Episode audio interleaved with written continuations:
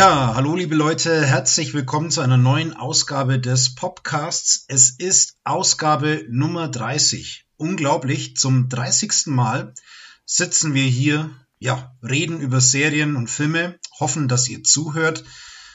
Ursprünglich, denke ich, äh, hat uns äh, Corona äh, dazu gezwungen, diese Art, ja, des, ja, der, ja, die, diese Art irgendwie aufzugreifen mit dem Podcast. Ähm, ja, aber ich muss sagen, es gefällt mir schon äh, inzwischen äh, sehr gut, äh, dass wir uns regelmäßig treffen. Wir würden sowieso regelmäßig über Serien und Filme reden und ja, auf die Art können wir euch teilhaben lassen. Genau, das wollen wir natürlich auch dieses Mal wieder tun. Wir haben wie immer einen bunten Blumenstrauß mit vielen verschiedenen Filmen und Serien für euch. Und wie ihr es gewohnt seid, fangen wir mit den Serien an. Ich darf beginnen mit äh, einer deutschen Serie. Es ist auch nicht ganz gewöhnlich, dass sowas bei uns mehr auftaucht. Ich habe in der letzten Ausgabe die zweite Staffel der ähm, Show LOL, Last One Laughing, vorgestellt und was mir besonders gefallen hat hier, war die Teilnahme von Bastian Pastewka.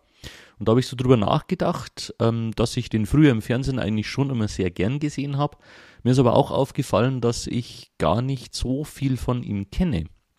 Vor allem nichts Aktuelles. Und mir ist dann noch eingefallen, dass mir vor vielen Jahren schon einmal seine Serie Pastewka empfohlen wurde. Und ich glaube, ich hatte da mal eine Folge gesehen und fand die eigentlich auch ganz gut, aber habe da nicht weitergeschaut. Das habe ich jetzt wieder aufgenommen und äh, bin nun mittendrin in Pastewka, einer Serie, in der er sich selbst darstellt, äh, in der auch so andere, viele deutsche Comedians auftauchen.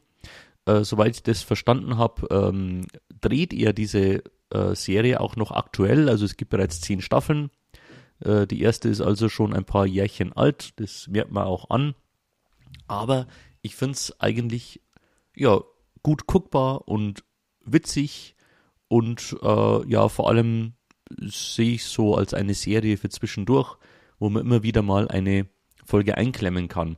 Wir erleben eben Bastian Pastewka, der sich selbst darstellt und äh, sich dabei aber kein sonderlich schönes Bild gibt. Also er gibt sich als einen relativ arroganten ähm, Typen, der kein Fettnäpfchen auslässt und dabei ähm, natürlich also als erste Reaktion immer jegliche Schuld von sich weist und immer so tut, als wäre, hätte er gar nichts damit zu tun. Aber ähm, letztlich fliegt es dann doch immer auf und fliegt ihm alles um die Ohren. Äh, es hat mich sehr erinnert an eine Serie, die jünger ist, nämlich Jerks von äh, Christian Ulmen und seinen Kumpanen, dessen Namen ich gerade vergessen habe. Ähm, da geht es ja auch darum, dass die sich selbst spielen und ähm, durchaus äh, ja sich ähnlich seltsam geben und auch in krasse Situationen geraten. Allerdings ist Jerks, äh, würde ich sagen, nochmal eine Schippe härter und etwas ähm, ja krasser auch in den Situationen. Also da ist ähm, auf jeden Fall äh, ja Pastewka etwas harmloser aber wer jetzt Jerks mit Christian Ulmen und Fari Yadim ähm, mag, der ist, glaube ich, bei Pastewka auch ganz gut aufgehoben. Mhm. Ja, also mir geht's äh, bei Pastewka ähnlich wie dir. Ich habe in meiner Jugendzeit äh, viele Sachen mit Pastewka gesehen, hauptsächlich so diese Wochenschau, glaube ich, äh, mhm. war das. Ähm, ja, wo er auch so Kultfiguren hatte wie weiß nicht, äh, Brisco Schneider oder den, den Rosenverkäufer und was es da mhm. so alles gab. Äh, von der Serie Pastewka meine ich, dass ich auch mal was gesehen habe und ich fand es auch gar nicht schlecht, aber ich habe es dann auch nicht irgendwie verfolgt oder verfolgen können. Aber es scheint ja dann doch eine, ja, eine der äh, guten deutschen Serien zu sein. Ja, also ich fand's also ich finde es gut und unterhaltsam. Ich kann es empfehlen. Ist jetzt nichts, was einem so an, an den Fernseher fesselt oder wo man bei jeder Folge irgendwie laut lachen muss, aber schon viel absurde, gute Situationen. Ich mag's. Ich meine bei Pastewka, äh, dass es da die letzten Jahre mal irgendeine Serie gab, ich weiß nicht mehr, wie die hieß, da, ich, da hat man immer gesagt, das ist so ein bisschen ein Breaking Bad Verschnitt, wo er irgendwie auch einen Familienvater gespielt hat und ich weiß nicht mehr, ob es um Drogen ging oder um Geldwäsche, aber wo er, ja, wo da schon Ähnlichkeiten äh, zwischen ihm und Walter White äh, irgendwie so angepeilt waren. Weiß nicht, ob du weißt, äh, von was ich da spreche. Ich weiß, wovon du sprichst und ich versuche auch gerade rauszufinden, wie die Serie heißt. Die habe ich nämlich damals gesehen. Ah, okay. Ähm, und ich meine, dass es da um Geldwäsche ging. Mhm. Aber ich werde jeden Moment herausfinden, ähm, wie diese Serie heißt. Ja, und ich bin noch am Überlegen. Ich glaube, dass ich ein bisschen was gesehen habe, aber ich glaube auch nicht, dass ich sie ganz verfolgt habe. Es war aber auch eher eine kürzere Geschichte. Also ich meine, dass das nach ein paar Folgen dann auch beendet war. Hm. Genau. Es war eine, ähm, eine Miniserie namens Morgen höre ich auf. Ah, okay. Okay. Aber hast du dann da noch Erinnerungen äh, an die Serie? Also ich, ich kann mich erinnern, äh, dass mir das schon gut gefallen hat. Mhm. Ähm, das, ja, ich fand es interessant, äh, ihn in dieser Rolle zu sehen, weil es hatte schon auch ein bisschen was Humoristisches, aber war vor allem schon auch ernst und das war schon spannend, äh, ihn mal in so einer Situation zu sehen. Mhm. Ich habe jetzt aber auch so im Nachdenken, merke ich auch wirklich arg viele Erinnerungen habe ich nicht dran. Ja. Lese ja auch gerade. Also ich weiß nämlich nicht mehr, wie diese Staffel ausgegangen ist. Mhm. Es wäre wohl eine zweite Staffel geplant gewesen, aber das hat man dann verworfen und äh, die Serie beendet. Hm.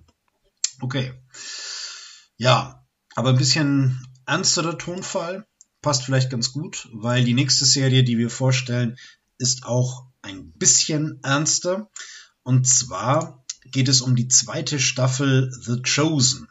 Ich habe die Serie vor ein paar Folgen in unserem Podcast schon vorgestellt. Es ist die, ja, ähm, die Serie, die, die aktuelle Serie über Jesus von Nazareth, die ja sein, sein, sein Leben, sein Wirken abbilden will, aber dann doch auch einen äh, ganz starken Fokus auf die Jüngerinnen und Jünger legt, die sich da Jesus anschließen aus verschiedenen Gründen und die im Anschluss an ihn ja eine Wandlung und Heilung auch erfahren. Und ja, wir haben es ja schon, als wir über die Serie gesprochen haben, erwähnt. Das ist eine Serie, die sich über Spendengelder finanziert. Das ist ein Crowdfunding-Projekt, ein sehr großes auch, also da sind große Summen auch im Spiel. Und man kann die Serie schauen, wenn man sich eine entsprechende App äh, auf das Smartphone lädt. Äh, und da kann man dann die Serie im Prinzip kostenlos gucken. Also die, die Spendengelder, das ist auf freiwilliger Basis. Und äh, das, die App äh, lässt sich dann auch mit dem Smart TV verknüpfen und man kann das dann auch äh, auf größerer Fläche gucken. Und ja, genau das habe ich mit der zweiten Staffel auch gemacht, weil mir die erste dann ja doch auch relativ gut gefallen hat. Und ein ähnliches Urteil fälle ich jetzt auch über die zweite Staffel.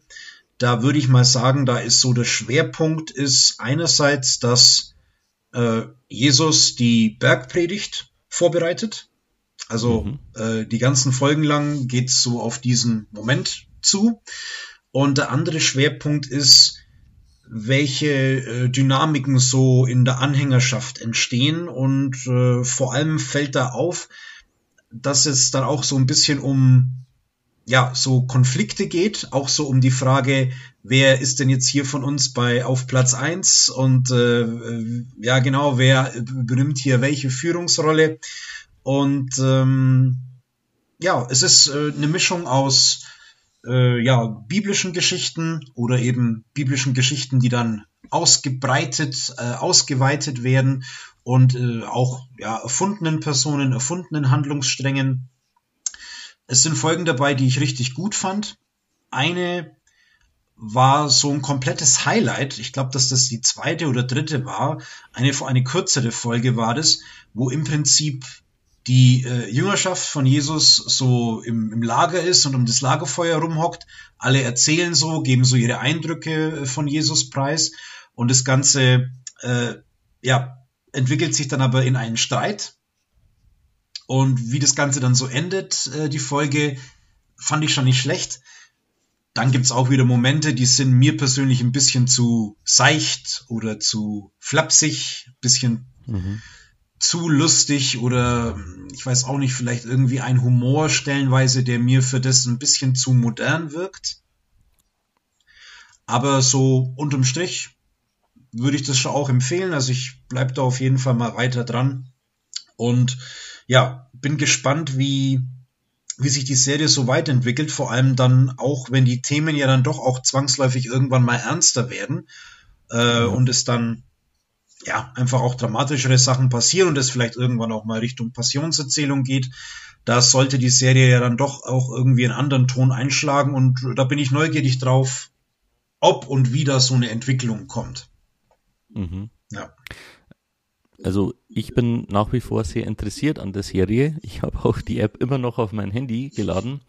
Ähm, mein Problem ist, dass mein TV nicht so smart ist mhm. und ich ähm, es nicht genau weiß, wie ich das angenehm gucken kann. Also ich will es ungern am Handy gucken. Drum muss ich einmal schauen. Äh, ich wahrscheinlich gibt es da eben auch äh, so für einen Desktop-PC irgendwie die App oder da muss ich ja mal schauen, ob ich das dann am PC schaue, aber ähm, ja, also ich bin interessiert, aber ich muss eben noch, muss eben noch schauen, wie ich das dann am besten angucken werde. Ja, also ich wäre auch kein äh, Smartphone-Gucker, das, ähm, das ist mir aber bei fast allen Sachen ein bisschen zu klein, außer es geht mal schnell um irgendeinen Trailer oder irgendwie sowas. Mhm. Und äh, ja. ja. Gut, wir gehen weiter zu der vermutlich erfolgreichsten und meist besprochenen und ja, vielleicht auch ähm, aufsehenerregendsten Serie der letzten Wochen oder was den Erfolg angeht, auch äh, vieler, vieler Jahre. Äh, ich werde jetzt über Squid Game sprechen. Der ganz große Serienhit aus Südkorea, der die Popkultur momentan sehr prägt und äh, überall im Gespräch ist, äh, äußerst erfolgreich ist und ähm, ja, um die, um, um die sich ein sehr, sehr großer Hype ähm, auch gebildet hat. Ich weiß nicht, wie du diesen Hype wahrgenommen hast. Ähm, ich habe den schon auch wahrgenommen. Also ich habe noch keine einzige Folge gesehen, aber was ich gehört mhm. habe, ist, dass äh, Pädagogen vor dieser Serie warnen und äh, das in der Diskussion war, weil ich glaube, dass Netflix die Serie irgendwie ab 16 oder so ähm, auch mhm. laufen lässt und das eben in der Diskussion ist, ob das nicht auch eine falsche Entscheidung ist, ob das nicht eher so eine FSK 18 Geschichte eigentlich wäre.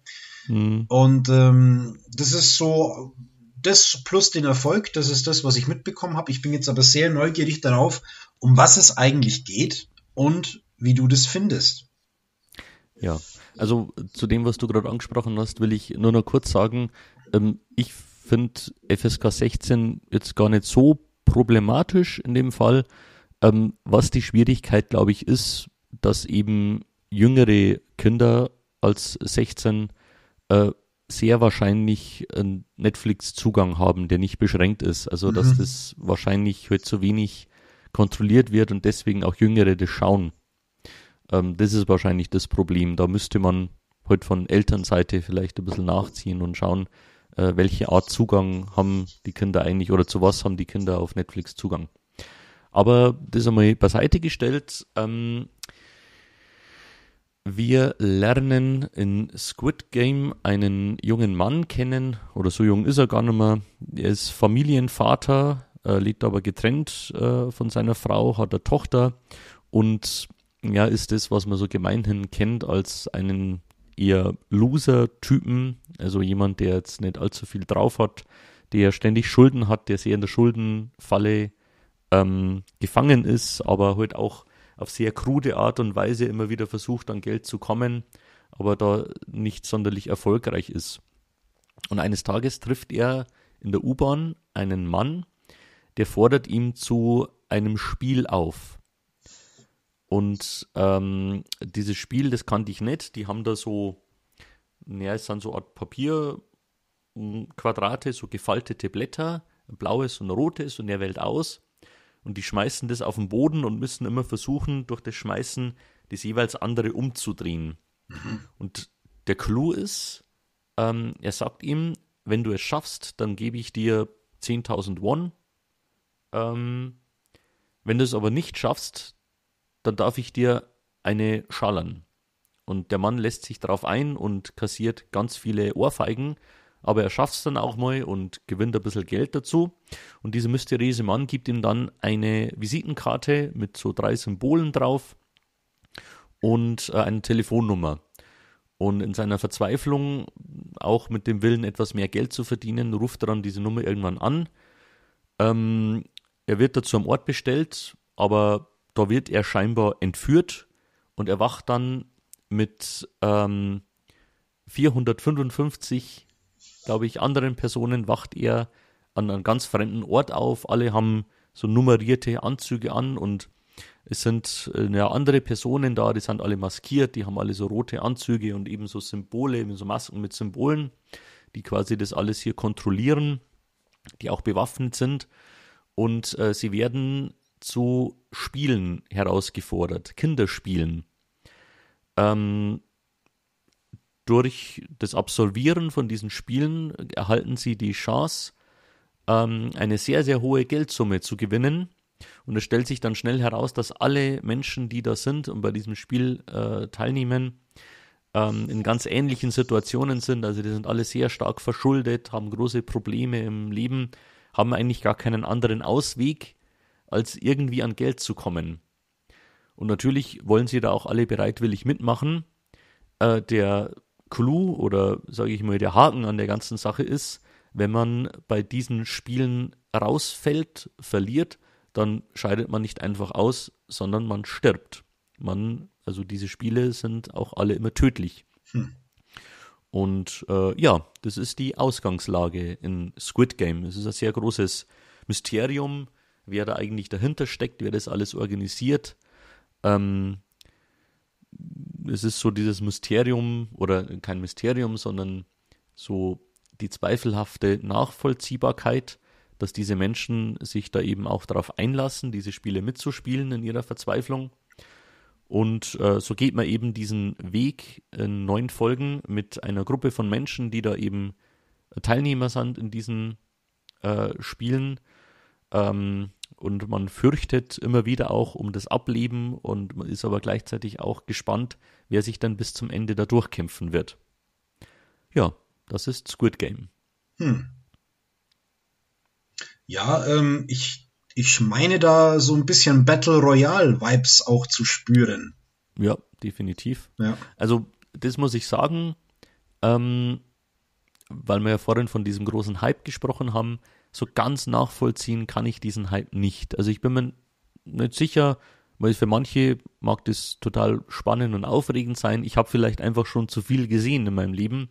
Also da war jetzt eigentlich nichts dabei, wo ich sagen würde, ah, das hat mir so von den Socken gerissen, das habe ich ja noch nie gesehen, sondern ja, das war alles eigentlich schon mal ein bisschen da. Aber es ist sehr gut umgesetzt, es ist wirklich gut macht. Ähm, man lernt diese Charaktere auch kennen, die am Anfang alle relativ unsympathisch sind, weil sie eben alle so diese Verlierertypen sind und ähm, meistens ja auch nicht so ganz unverschuldet in der Situation sind, in der sie sind. Ähm, so auch zu die ein oder andere Überraschung ist dann doch dabei.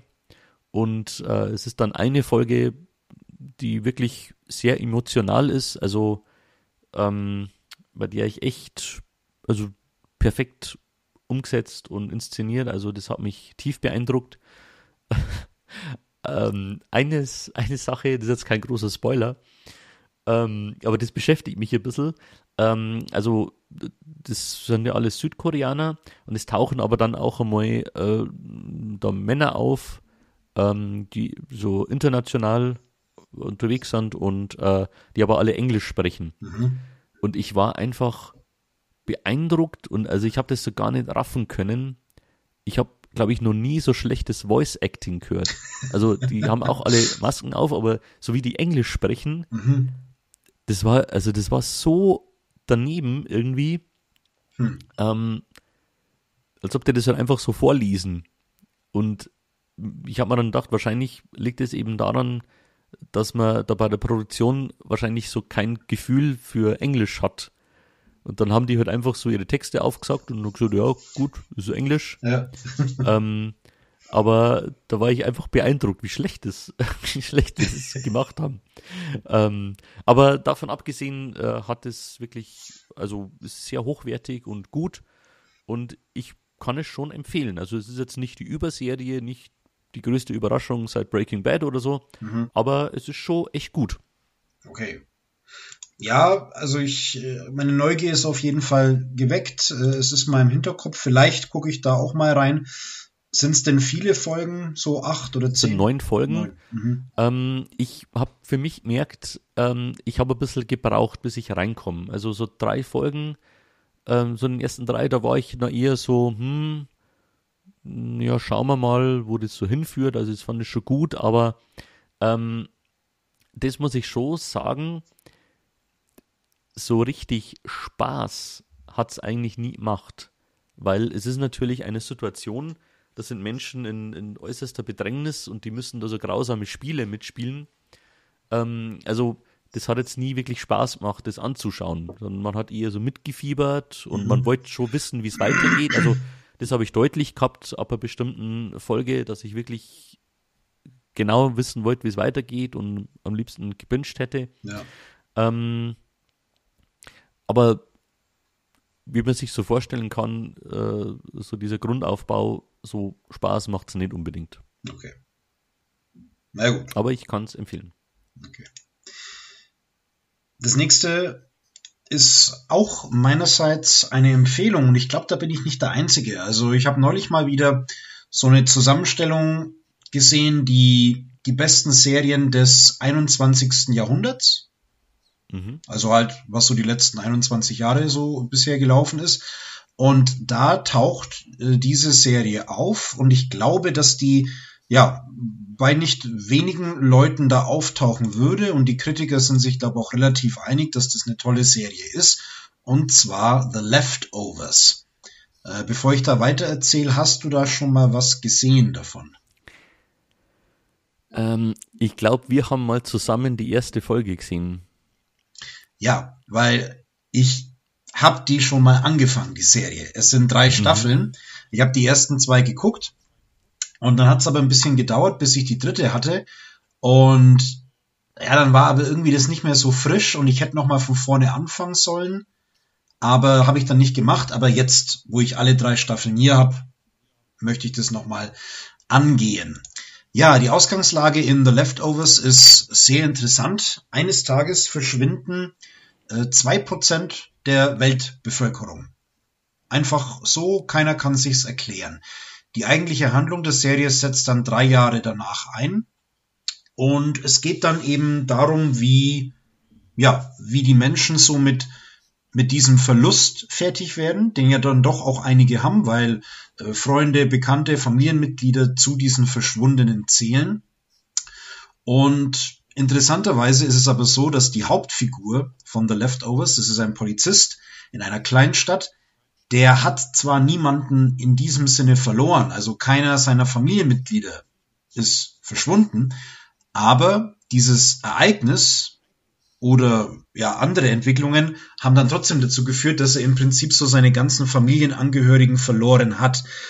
Die Tochter, zu der er ein schlechtes Verhältnis hat, die ja äh, versucht mit der ganzen Situation so umzugehen, dass er das in Alkohol und äh, irgendwelchen krassen Partyspielchen äh, ja sich irgendwie äh, fallen lässt. Der Sohn des Polizisten folgt einem ja, so eine Art Guru, so einem ja, selbsternannten Messias, könnte man sagen, der in der Wüste sitzt, in einer, in einer Villa und äh, lauter, ja, gut aussehende junge Asiatinnen um sich versammelt. Und die Frau des Polizisten hat sich einer Sekte angeschlossen, die deren Mitglieder schweigen, kein Wort mehr sprechen, weiß gekleidet sind, pausenlos Zigarette rauchen und deren Ziel es ist, die Menschen an das Verschwinden dieser Leute zu erinnern. die nicht wollen, dass mhm. das in Vergessenheit gerät. Ja, und ähm, das ist sozusagen die Hauptfigur. Es kommen dann noch ähm, zwei, drei äh, andere Figuren außerhalb der Familie, die in der ersten Staffel dann auch noch eine größere Rolle spielen. Und ich muss sagen, das gefällt mir schon recht gut. Also ich bin gerade noch auf vertrautem Terrain. Also ich sehe im Moment äh, lauter Sachen, die ich schon mal gesehen habe. Und das sind jetzt mehr so Aha-Effekte. Und ja, ich erinnere mich wieder, das kommt jetzt als nächstes und das ist da passiert. Ähm, ja, aber gefällt mir schon recht gut. Ich mag die Figuren. Äh, ich mag die Story. Es ist, es ist schon dramatisch und ernst, aber oft auch sehr skurril, sag ich mal. Ähm, ja, aber ich bin gespannt und hoffe, dass ich dann dieses Mal die ganzen drei Staffeln durchgucke. Als kleine Info vielleicht noch, einer der Macher der Serie ist äh, Damon äh, Lindelof, der mhm. bei Lost ja auch mitgeschrieben hat. Und weil ja Leftovers im Prinzip ja auch so eine Mystery-Serie ist, also es gibt dieses große Geheimnis, warum sind die verschwunden, wo sind die, hat es einen Sinn, wie sind die verschwunden, bin ich schon gespannt darauf, ob und wie das überhaupt in der dritten Stunde gelöst wird, weil so Mystery-Sachen sind ja dann doch auch immer tricky. Mhm. Ja. Ja, es braucht dann natürlich eine gute Auflösung dann. Ja. Ähm, ich habe jetzt kurz, also ich habe eben von Leftovers auch schon viel gehört und weiß auch, dass die gehandelt wird als eine der besten Serien aller Zeiten, habe aber eben abgesehen von der ersten Folge noch nichts gesehen. Ähm, Du hast das daheim oder du ja. schaust das nicht irgendwo. Okay. Nee, ich wüsste auch nicht, ähm, wo es gibt. Ja, ja ich habe gerade versucht, nebenbei äh, kurz was zu recherchieren, denn ich habe mal eine äh, französische Serie gesehen, die so ähnliches Thema hat, mhm. nämlich auch, dass bestimmte Leute plötzlich verschwinden. Ähm, und ich bin dann, weil ich versucht habe, irgendwie ja herauszufinden, wie diese Leftovers-artige französische Serie heißt, habe ich viele Rezepte für Leftover, äh, also französische gefunden. ähm, aber letztlich habe ich es rausgefunden, The Returned heißt es international. Aha. Und ich kann mich erinnern, das hat Spaß gemacht. Es waren, glaube ich, so zwei Staffeln, die ich da geschaut habe. Weiß gar nicht, ob das noch vorgesetzt worden ist oder wie das ausgegangen ist, weiß ich gar nicht mehr. Aber so die Thematik hat mir gut gefallen und irgendwann werde ich dann sicher auch äh, Leftovers nochmal schauen, wenn es vielleicht auch irgendwo verfügbar ist. Ja, und ganz kurz eine äh, fünfte Serie noch, äh, die, man, die, ich, die ich kurz in den Raum werfen möchte. Allzu viel möchte ich da gar nicht sagen, äh, weil ich gerade wieder frisch eingestiegen bin. Ich habe das vor einer Weile schon mal gesehen, ähm, bin jetzt aber neu durch, eine, durch einen Schauspieler darauf ähm, aufmerksam geworden. Wir haben ja in der letzten Folge äh, Midnight Mass vorgestellt und äh, Rahul Kohli spielt darin den Sheriff. Mhm. Ähm, den fand ich ganz cool. Also ich fand den Schauspieler, also die Rolle fand ich ganz cool und den Schauspieler auch. Der hat auch in der Vorgängerserie Spuk auf Bly Manor mitgespielt. Und mir ist auch aufgefallen oder eingefallen wieder, ähm, dass der in der Serie I Zombie mitspielt. Ähm, die habe ich vor ein paar Jahren, habe ich mal so zwei Staffeln gesehen und fand die ziemlich cool. Ähm, da geht es um eine junge Frau, die eines Tages auf einer Party gebissen wird und ähm, eine Verwandlung an sich feststellt und merkt, dass sie sich in einen Zombie verwandelt, allerdings nicht so, wie man es üblicherweise kennt, so diese Hirnlosen, die da rumeiern und Leute fressen wollen, sondern sie ist durchaus noch die Person, die sie vorher war, hat sich optisch ein bisschen verändert und ist klinisch tot, aber hat einen bestimmten Hunger auf Gehirne. Und wenn sie die nicht zu sich nimmt, dann verwandelt sie sich auch eher in so eine Bestie, die mhm. dann unkontrollierbar ist. Ähm, sie ist Ärztin und ähm, verdingt sich deshalb dann als Pathologin, wo sie Zugang hat zu Gehirnen und äh, kann das dann eben ganz gut in Einklang bringen äh, und einen weiteren Kniff hat es auch noch, wenn sie das Gehirn eines bestimmten Menschen verspeist, dann hat sie für, ähm, für einen gewissen Zeitraum ähm, Zugang zu den Erinnerungen und Gefühlen dieses verstorbenen Menschen. Also sie benimmt sich dann auch ein bisschen so wie die und hat so gewisse Erinnerungsfetzen. Und das wiederum macht sie zu einer ganz guten Gehilfin für die Polizei. Und äh, deswegen ist diese Serie, die auf einem Comic beruht, ein ganz guter Mix, ein bisschen so zwischen Horror, aber hat, hat eben auch so Crime äh, Polizei-Action. Also auch Humor. Ähm, es ist eine ganz, ganz coole Serie eigentlich. Ähm, und eben durch Raoul Colli bin ich äh, darauf aufmerksam geworden. Der spielt dann nämlich ihren Kollegen in der Pathologie, ähm, der von ihrem Problem weiß und äh, mit ihrer zusammen auch an einer Lösung bzw. Heilung arbeitet. Genau. iZombie ist auf Netflix und äh, kann ich empfehlen. Ist eine coole Serie eigentlich. Aber äh, hat es dann ähm, auch was mit den Machern von Midnight Mass zu tun oder nicht? Nee. Nee, ne? Das hat damit nichts zu okay. tun. Soweit ich weiß, ist auch schon, also ist schon vor ein paar Jahren abgeschlossen worden. Glaube mhm. ich, fünf Staffeln gibt's. Okay. Ich bin jetzt in der dritten und werde es dann jetzt auch zu Ende schauen, nehme ich an. Okay. Tja, ähm, wie schafft man nun einen Übergang äh, in unseren Filmblog, einen Übergang von Zombies zu ja, dem deutschen Campus? Gut, äh, manch einer, äh, der studentisch unterwegs war, dessen Leben wird sich wohl nicht so groß unterscheiden äh, von einer Zombie-Apokalypse. Aber wahrscheinlich, ja. wahrscheinlich, ja.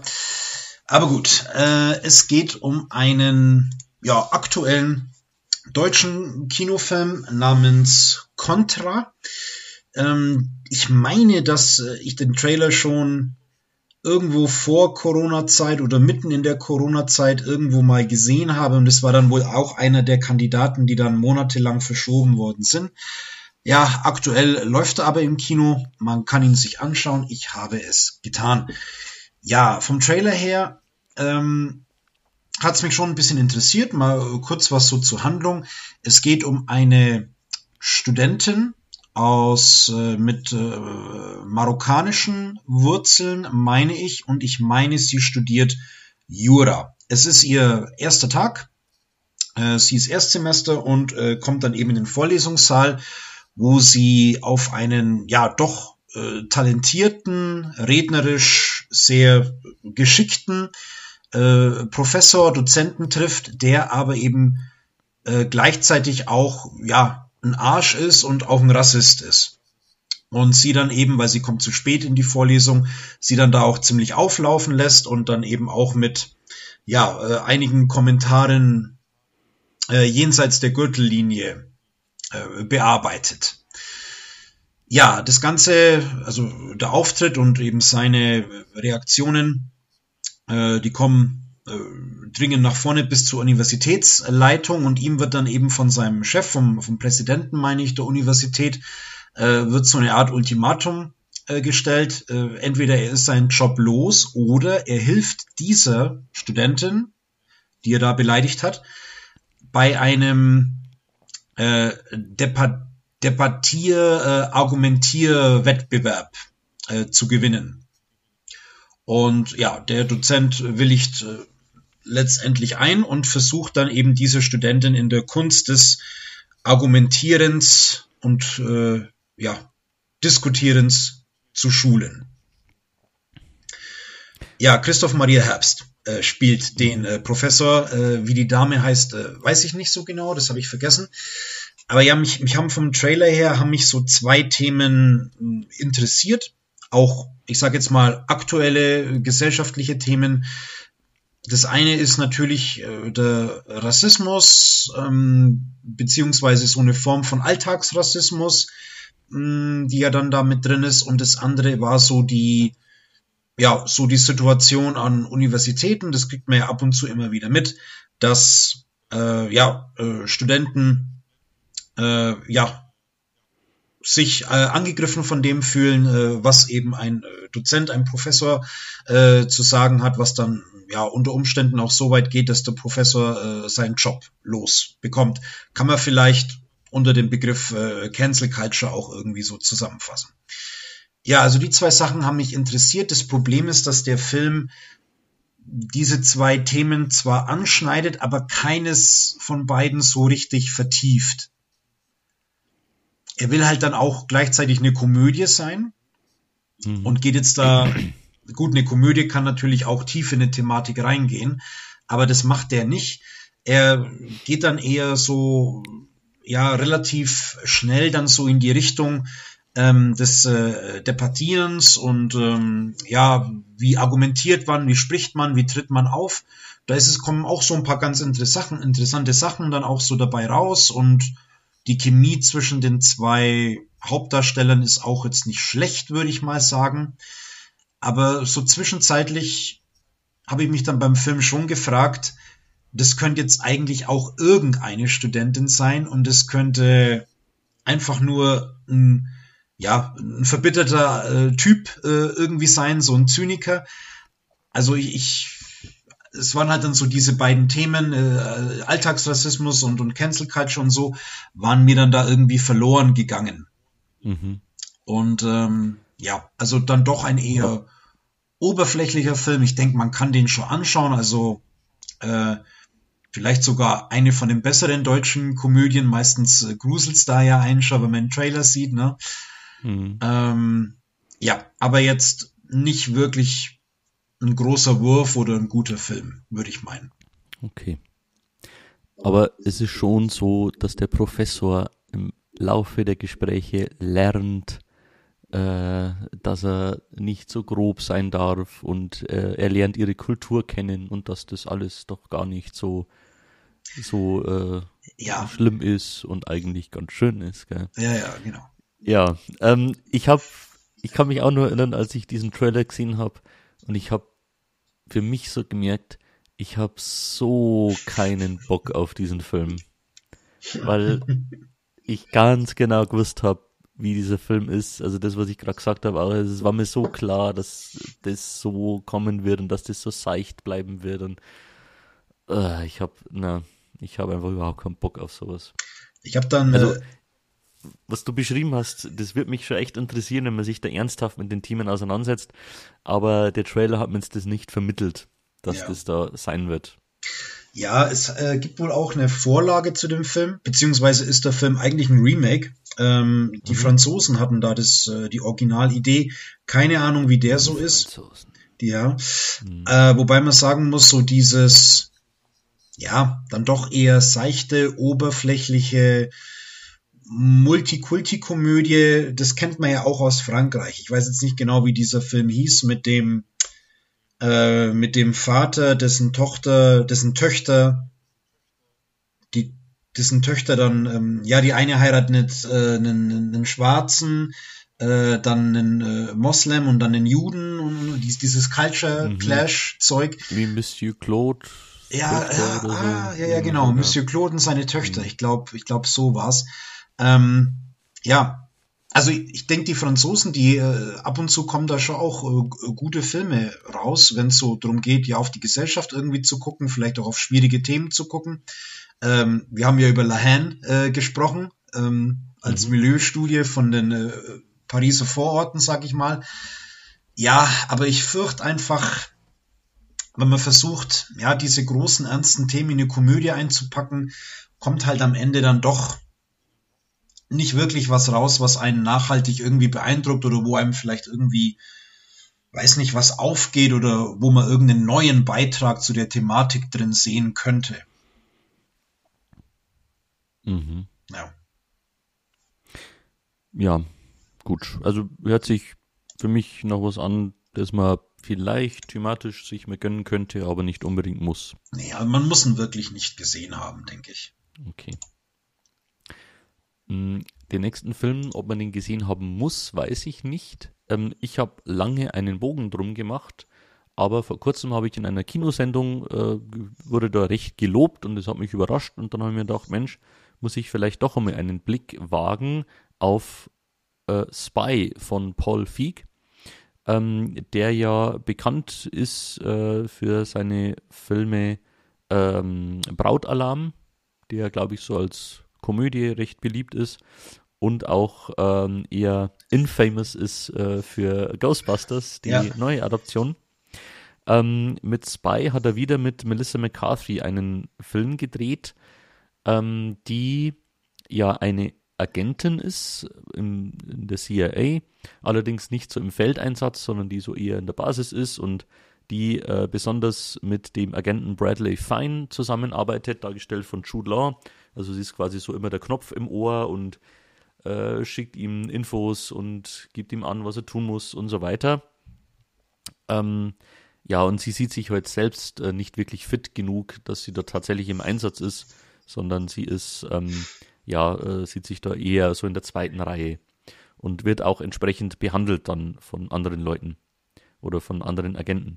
Aber dann passiert es, ähm, dass plötzlich jemand Informationen hat über viele Agenten und nach und nach werden die ausgeschaltet und ähm, die CIA versucht dem eben auf den Grund zu gehen und äh, die ist aber eher so handlungsunfähig, weil sie eben ähm, ihre eigenen Agenten, also die sind ähm, quasi exposed, äh, die können es nicht ins Feld schicken, weil die sind bekannt.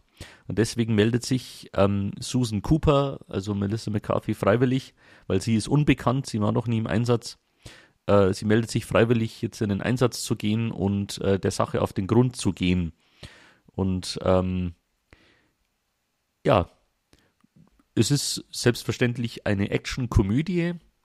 Und ähm, mir ging es ganz oft so mit Melissa McCarthy. Also ich kenne da gar nicht so viele Filme, aber ich habe so ein bisschen das Gefühl, die hat sich da auf seine Rolle eingeschossen. Und wenn ich die Trailer so gesehen habe, hat mich das eher immer sehr abgeschreckt. Also ich, ich fand das immer ein bisschen zu blöd und, und zu, ja, also nicht sonderlich clever, so dieses Körperliche da auch immer in, in den Vordergrund zu stellen. Ähm, in diesem Fall muss ich allerdings sagen, ist es dann doch sehr gelungen. Also mir hat es Spaß gemacht, nicht jeder Gag zündet, ähm, aber man merkt, die Leute, die das als da spielen und inszeniert haben, die hatten da echt Spaß dabei. Ich muss sagen, ähm, äh, die definitiv beste und interessanteste Rolle nimmt Jason Statham ein. Der ist nämlich auch ein CIA-Agent und der ist super intens. Also der, der hält sich halt selbst für den größten Actionhelden ähm, und spielt das halt auch so aus und das hat wirklich Spaß gemacht, äh, den immer, ähm, den immer ja zuzuhören und zu sehen, wie er da auftritt. Ähm, ja, auch ähm, Rose Byrne äh, spielte mit, die sichtlich sehr viel Spaß hatte mit ihrer Rolle. Mhm. Und im Großen und Ganzen ist da ein sehr runder und schon lustiger Film rausgekommen. Also ich hatte echt Spaß mit dem. Ja, das äh, kommt für mich jetzt überraschend, weil ja, Melissa McCarthy und Komödie, ich, ich kann die ganzen Filme nicht mehr so wirklich auseinanderhalten. Man sieht ja dann öfter mal einen Trailer mit ihr und ähm, ja, es ist meistens dann doch etwas, was mich eher abschreckt und von ähm, Paul Feig äh, kenne ich tatsächlich nur den Ghostbusters, was ja natürlich dann auch nicht so äh, die beste Ausgangslage ist. Mhm. Ähm, ja, aber klingt so, als wäre das mal was ganz Nettes, Spaßiges für zwischendurch vielleicht. Ja, auf jeden Fall. Also mhm. ich könnte mir vorstellen, dann könnte man auch mit anderen zusammenschauen. Äh, ist ja für ähm, ähm, Komödien sowieso immer angeraten. Mhm. Und also ich fand den wirklich rund. Mir hat der Spaß gemacht. Äh, war eigentlich echt gut. Okay. Naja, der nächste Film, da hatte ich, bevor ich ihn gesehen habe, ich hatte ein bisschen Angst. Äh, aus zwei Gründen. Der eine Grund ist, er, er gilt äh, für viele dann doch als eher schlecht. Also auch als misslungen für viele auch. Und mhm. der zweite Grund, warum ich Angst vor dem Film hatte, ist, es ist eine Verfilmung von Dune und ich wusste, dass diese Verfilmung ein Stückchen weiter geht oder ich sag mal die Buchvorlage eher abdeckt als der aktuelle Dune von Denis Villeneuve. Und meine Angst war, ja, oder mein Zweifel war, ja, soll ich den jetzt wirklich schauen? Dann kenne ich ja schon das Ende, wenn äh, jetzt dann äh, in ein paar Jahren der zweite Dune von Villeneuve kommt. Was auch die letzten Tage bestätigt worden ist, dass der zweite Teil kommt. Das ist sehr schön. Ja. Aber ja, ich habe es eben trotzdem gewagt und habe mir David Lynchs Verfilmung von Dune angesehen.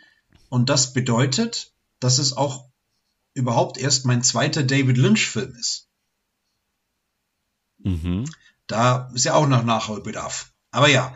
Ähm, erst, okay. Ich glaube schon. Wir haben ja zusammen den Film gesehen mit äh, Nicolas Cage. Ja, Wild at Heart. Genau, und das war's. Ach so, okay. Ja. Ja, da ist viel Nachholbedarf. Da ist viel Nachholbedarf. Ja, aber erstmal zu Dune. Ähm, ich muss sagen, ich, ich fand jetzt den gar nicht so verkehrt. Also gerade so die ähm, Passagen, die äh, von der Story her deckungsgleich sind mit Villeneuve, fand ich jetzt ganz in Ordnung. Also ich würde so im Vergleich dann schon sagen, dass äh, Villeneuves Film der bessere Film ist, ähm, der ja einen da besser reinzieht, so ein bisschen mehr reinholt, die Welt auch ähm, bisschen bisschen langsamer und größer auch aufbaut, ne? Aber ich hatte mit dem Film jetzt größtenteils schon auch Spaß. Ja, und dann ist man natürlich irgendwann an den Punkt gekommen, wo Villeneuves Film zu Ende ist und der Film halt noch weitergeht von David Lynch. Und da, das waren dann aber nur noch, ich glaube, so 30, 40 Minuten oder so. Also da wird der Film schon sehr sprunghaft. Und es ist ein bisschen so, als würde ich eine, eine Zusammenfassung vom Rest der Handlung in Bildern irgendwie sehen. Also ähm, ich war dann irgendwie auch ganz beruhigt, weil ich habe jetzt irgendwie nicht das Gefühl, dass ich sonderlich viel verstanden habe, was jetzt dann da am Ende so eigentlich alles abgeht und wie die ganze Sache aufgelöst wird. Also ich denke, dass äh, Denis Villeneuve mir dann da schon noch äh, viel erzählen kann. Ich weiß jetzt mhm. wirklich nur grob, was dann da vielleicht noch passiert. Und ähm, ja, aber an und für sich eigentlich schon ein ganz guter Sci-Fi-Film. Also ich, ich war jetzt nicht irgendwie, dass ich sage, das ist äh, der Weltuntergang. Ja, also wer wollte nicht immer sexy Sting in zur Badehose im Dampfbad ziehen? Ja, also ich habe mich gefreut, dass er da war. ja. Ähm, ich weiß nicht, ob du, ob du viel, viel weißt über diese Produktion. Also ähm, ich weiß es nur bruchstückhaft. Ich, äh, also das Ergebnis war wohl, dass sich äh, David Lynch bis heute von diesem Film, glaube ich, distanziert. Oder von einer ja, bestimmten Schnittfassung, also, glaube ich. Du hast jetzt wahrscheinlich die normale Schnittfassung gesehen. Mhm. Da wurde er dann auch normal als Regisseur mhm. wahrscheinlich genannt. Ja. Ähm, das ist die Schnittfassung, die dann eben mit, durch das Studio entstanden ist. Mit der ist er sehr unzufrieden. Er wollte nämlich ursprünglich einen vierstündigen Film machen. Ah. Ähm, mhm. Und der hätte dann ganz anders ausgesehen. Und es gibt auch so eine Version, die ist allerdings nicht von ihm selbst wirklich geschnitten. Mhm. Das war dann so als Fernsehadaption. Und von dieser Adaption hat er sich dann distanziert. Also da wird er dann auch gar nicht als Regisseur genannt, sondern dieser äh, Alan Smithy mhm. äh, steht dann da. Äh, wenn man sich die Vita von dem Kerl einmal anschaut, dann hat er nur schlechte Filme gemacht, komischerweise. Äh, der Name wird nämlich eingesetzt immer dann, wenn Regisseure sich distanzieren von mhm. diesem Werk. Dann steht da Alan Smithy. Ähm, es wäre dann schon interessant, mal einen ähm, Director's Cut wirklich von äh, David Lynch zu sehen. Aber das hat er sehr deutlich gemacht, äh, dass er mit dem Projekt Dune abgeschlossen hat. Also da, ähm, das sieht er selbst als misslungen an und äh, wird da wohl auch nichts mehr machen in der Richtung. Also äh, für ihn ist es auch eher misslungen, das Ganze. Ja, ähm, scheint dann auch äh, eine schwierige Produktionsphase vielleicht auch gewesen zu sein, zumindest in der, äh, in der Post-Production halt dann spätestens. Vielleicht ja. auch schon vorher, ich weiß es nicht. Ähm, ja, es gibt aber eine Sache, wenn ich jetzt die beiden Verfilmungen vergleiche, ähm, wo in David Lynchs Version besser ist oder wo mir zumindest ein bisschen klarer ist, diese Navigatoren, die das Spice auch brauchen. Mhm. Da wird mir in dem Lynch-Film ein bisschen klarer, wie die das machen oder dass die auch wirklich sehr wichtig sind. Ja. Ich glaube, in Villeneuves Film wird es zwar schon mal gesagt, dass, dass sie mit dem Spice navigieren, aber ich glaube, so wie das gesagt wird, könnte man auch meinen, naja, das ist halt wie so Benzin oder Diesel. Die brauchen das Spice halt und füllen das in die Raumschiffe. Aber es ist ja dann mhm. doch was ganz anderes. Genau, ja. Aber. Das wird da auf jeden Fall klarer. Ja, aber möglicherweise geht da Villeneuve auch im zweiten Teil drauf ein, weil diese Navigatoren, und ich glaube, die haben sogar so eine Gilde, wenn ich das jetzt noch richtig verstanden habe, ähm, die ja auch ihre Finger im Spiel haben in der größeren Handlung auch, sage ich mal. Ja, ja. genau. Ähm, du hast jetzt das Pferd quasi von hinten aufgezäumt. Ähm, es gab ja, bevor David Lynch sich dem Projekt Dune gewidmet hat, weitere Pläne, ähm, äh, einen Dune-Film zu machen, nämlich, äh, ich glaube, Anton Jodorowski. Mhm. Bin mir jetzt nicht ganz sicher. Auf jeden Fall gibt es eine Doku namens Jodorowskis Dune, mhm. Ähm, wo eben aufgeführt wird, äh, wie ein richtiges großes Epos ähm, äh, ja in Planung war. Das Projekt wurde aber dann eben eingestampft und dann hat David Lynch das dann später übernommen. Äh, die kann ich empfehlen. Ich weiß nicht, ob es die gerade irgendwo zu sehen gibt, hm. aber diese Doku, ähm, ja, ist, also es ist äußerst spannend und es ist so ein richtig cooles Gedankenexperiment, ähm, ja, wie dieser Film wohl ausgesehen hätte. Also das war äußerst ambitioniert. Äh, es wurde da wohl auch schon was gedreht und besetzt und also äh, das war schon so im Gange, aber letztlich war es wahrscheinlich einfach auch zu ambitioniert. Mhm. Also das hätte wahrscheinlich zu der Zeit damals nicht funktioniert. Aber es ist äußerst spannend, ähm, was da schon mal entstanden wäre. Also dieses Skript, ähm, das damals entstanden ist, das ging dann so in Hollywood äh, quasi durch alle Studios mal, äh, alle Studios, äh, Studios. Ähm, und man kann wohl ganz fair nachvollziehen, also wie viel Inspiration da eben aus diesem Skript äh, in viele andere Projekte geflossen ist. Also es hat schon einen großen Einfluss, äh, hat dieser Film, der nie entstanden ist, hat, hatte er trotzdem in der Filmwelt. Hm. Ähm, ja, kann ich empfehlen. Es scheint ja Dune, ähm, also wenn es da so viele Versuche gab, das irgendwie zu verfilmen und das anzugehen, äh, scheint ja irgendwie ähnlich unverfilmbar zu sein oder als unverfilmbar gegolten zu haben wie der Herr der Ringe. Kann man wohl ja. schon auch äh, vergleichen. Ne? Ja, ja, genau. Und irgendwie scheint aber auch bei vielen so der Wurm drin gewesen zu sein, bei vielen Produktionen. Man kann jetzt nur hoffen, dass bei äh, Denis Villeneuve mit dem zweiten Teil, dass das alles so rund läuft. Ja, aber da bin ich guter Hoffnung. Ja. Muss ich sagen. Da habe ich keine so großen Bedenken. Ja. Ja, auch äh, in einem der letzten Podcasts, ich meine sogar äh, direkt im letzten, haben wir über den aktuellen James Bond äh, gesprochen. Äh, ja, großer Kinofilm. Ich bin mir jetzt gar nicht mehr so sicher, ob der aktuelle äh, wieder finanziell gerade so läuft, aber würde mich nicht wundern, wenn er gut läuft. James Bond läuft ja meistens mhm. sehr gut.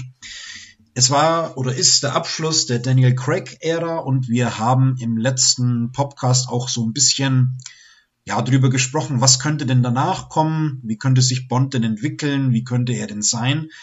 Und mein Fazit zumindest war, dass das ganz okay so ist, wie das mit Daniel Craig jetzt so unterm Strich äh, abgelaufen ist, also wie sie da die Figur eben interpretiert und angegangen haben. Ich wäre jetzt aber auch äh, nicht unglücklich, wenn der nächste Bond einfach wieder was ganz anderes so wird und äh, sie jetzt nicht mehr versuchen, ja, Daniel Craig eben ja nur mit einem anderen Darsteller, wie auch immer, nachzumachen. Also irgendwas anderes. Ja, und weil ich dann für mich selber nicht so genau wusste, ja, was soll denn das dann anderes sein, wollte ich mal wieder einen ganz anderen Bond sehen. Und zwar habe ich mir den ersten Bond von Pierce Brosnan angesehen, Golden Eye. Ein 90er-Jahre-Film und ja, der erste Auftritt von Pierce Brosnan als Bond äh, ist jetzt knapp drei Wochen her, dass ich es gesehen habe. Ich glaube, ich krieg die Story nicht mehr so ganz auf die Reihe. Es war irgendwas mit Satelliten, irgendwas mit den Russen und äh, Sean Bean war dabei. Ähm, ja, also wohl jetzt kein Film, der mich jetzt irgendwie krass beeindruckt hat. Aber ja, dann doch äh, ganz ordentlicher Actionfilm. Also es gibt dann schon auch, mh, mm, ja, ein paar Szenen, wo es ganz äh, ordentlich kracht und es auch gut inszeniert ist. Es gibt so eine Szene mit einem Panzer, die ist ziemlich bekannt in dem Film.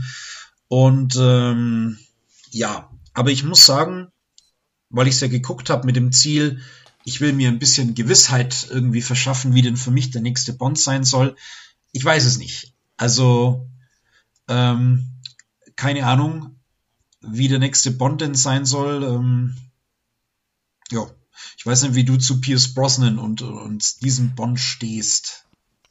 Also ich habe ja mit James Bond als Figur keine so wahnsinnig tiefe Verbindung. Also ich weiß noch so als Kind habe ich so den einen oder anderen dann auch mit dem Fernsehen gesehen. Mhm. Vor allem eben dann die Brosnan Bonds, weil die da eben dann aktuell waren. Ja. Aber eben auch ältere habe ich gesehen. Und ich kann mich schon erinnern, dass ich das äh, manchmal recht interessant fand äh, und das schon auch Spaß gemacht hat. Ähm, ich kann mich auch an Golden Eye erinnern. Ich kann mich vor allem an die Todesszene von Sean Bean erinnern. ähm, Genau, und ja, wüsste jetzt allerdings aber auch nicht mehr mehr aus dem Film. Also da, das ist dann einfach doch zu lange her, ja. äh, dass ich den gesehen habe. Aber grundsätzlich, ja, glaube ich, hat er schon eine ganz gute Figur gemacht. Also so in den, in den Erinnerungen, die ich jetzt so habe.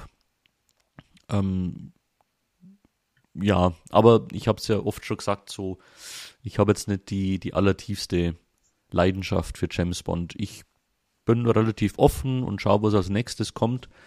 Ähm, ich fand es schon interessant, dass man jetzt eben mit Daniel Craig so eine in sich geschlossene Geschichte erzählt hat. Könnte man aber auch vorstellen, dass es der Serie gut tun würde, wenn sie jetzt wieder eher so einzelne Filme produzieren würde, ähm, die eher so für sich stehen. Ich bin da jetzt einfach ganz offen. Ja, also bei mir auch. Äh, mein Fazit nach GoldenEye ist, äh, ich will mir jetzt keine Erwartungen machen oder mir in meinem Kopf irgendwie zurechtspinnen, wie der neue Bond werden soll. Ich habe jetzt auch keine wahnsinnig große Bindung. Ich gucke einfach mal, was kommt und entweder es gefällt mir oder nicht. Ja, ja den nächsten Film habe ich auch deswegen geschaut, wegen einem äh, aktuellen äh, Kinofilm. Wir haben im letzten Podcast über Ridley Scott's The Last Duel gesprochen, über den mhm. äh, mittelalterlichen Film, wo es um die äh, um, um den Vergewaltigungsvorwurf äh, geht. Und äh, das dann eben in so einem äh, Schicksalsduell, in einem, in einem, in einem Gottesurteil eben mündet. Ja, und zu The Last Duel habe ich immer gelesen, dass äh, das so ein bisschen ist wie Rashomon. Und dann habe ich ein bisschen nachgeschaut, ja, was ist das eigentlich für ein Film? Es ist ein japanischer Film der jetzt schon einige Jahre auf dem Buckel hat, aus dem Jahr 1950. Und da hieß es eben, ja, Ridley Scott bedient sich da oder zumindest The Last Duel erinnert an diesen Rashomon und dann war ich neugierig und wollte mal diesen Film ansehen. Es geht um, ja, ein, einen Fall, ähm, einen, einen, einen schweren äh, Fall. Ein Pärchen ist auf dem Weg äh, durch ein, ja, ein, einen abgeschiedenen Wald und werden von einem Räuber überrascht, sage ich mal. Ein, ein bekannter Räuber und Mörder, ähm, der da dieses ähm, äh, Pärchen, äh, auf dieses Pärchen trifft. Ja, ähm, die Dinge entwickeln sich und am Ende ist es so, dass wir einen Mord und eine Vergewaltigung haben. Der Fall wird in Rückblenden erzählt und zwar von verschiedenen Personen, die als also als Direkte äh, an diesem Fall irgendwie beteiligt sind oder eben auch als Zeugen. Und es kommen dann eben verschiedene Versionen der Geschichte. Und anders wie bei The Last Duel finde ich, dass bei Rashomon dieses, ja, diese, die ganze Erzählstruktur da doch ein bisschen besser ausgespielt wird. Weil ich bin da wirklich dann lange Zeit so, ja, beim Nachdenken gewesen, was ist jetzt wirklich passiert, beziehungsweise ähm, wie soll ich diese einzelnen Figuren jetzt finden? Also da war es wirklich so, dass jede Version äh, jeden Charakter wirklich in ein ganz anderes Licht gerückt hat. Mhm. Während bei The Last Duel, meiner Ansicht nach, stand die Sache, der eigentliche Verlauf eigentlich sehr schnell fest und so die Wertung der einzelnen Charaktere stand eigentlich auch ziemlich schnell fest. Es ist dann nur alles ein bisschen klarer geworden, aber es hat sich jetzt nicht grundsätzlich was geändert für mich. Ja, und bei Rashomon schon. Also ähm, fand ich schon wirklich sehr gut gemacht und äh, ja, 1950 habe ich ja schon gesagt. Also das muss man dann auch bedenken und ähm, ja, aber äh, zu Recht ein Klassiker, würde ich meinen. Und ich glaube, ich habe auch gelesen, dass es einer der ersten japanischen Filme, vielleicht sogar der erste japanische Film war, der dann auch im, äh, im westlichen äh, Filmbetrieb für Aufsehen gesorgt hat und der dann auch bei den Oscars damals eine Rolle gespielt hat. Mhm. Als ähm, bester fremdsprachiger Film, meine ich. Mhm. Ja. Ja, ähm, ich habe gesehen, dass du den eben auf die Liste gesetzt hast und habe dann eben auch nachgesehen, was das für ein Film ist. Der hätte mich dann auch interessiert, aber ich habe dann auf die Schnelle keine Möglichkeit gesehen, wo ich den gucken könnte. Also du hast ihn wahrscheinlich gekauft. Ja. Ja. Ähm, ja, aber das klingt jetzt echt spannend. Ich habe es leider nicht geschafft, The Last Duel im Kino zu schauen und der läuft jetzt hier auch nirgends mehr. Der ist ja generell nicht so breit angelaufen. Ja. Aber das wäre dann vielleicht ein interessanter Ersatz. Ja. Also so von der Thematik her. Es klingt spannend. Ja. Wobei ich sagen möchte, ähm, falls bei jemandem von euch Last Duel noch läuft, äh, den kann man sich auch durchaus anschauen. Der ist sehr böse gefloppt an den Kinokassen.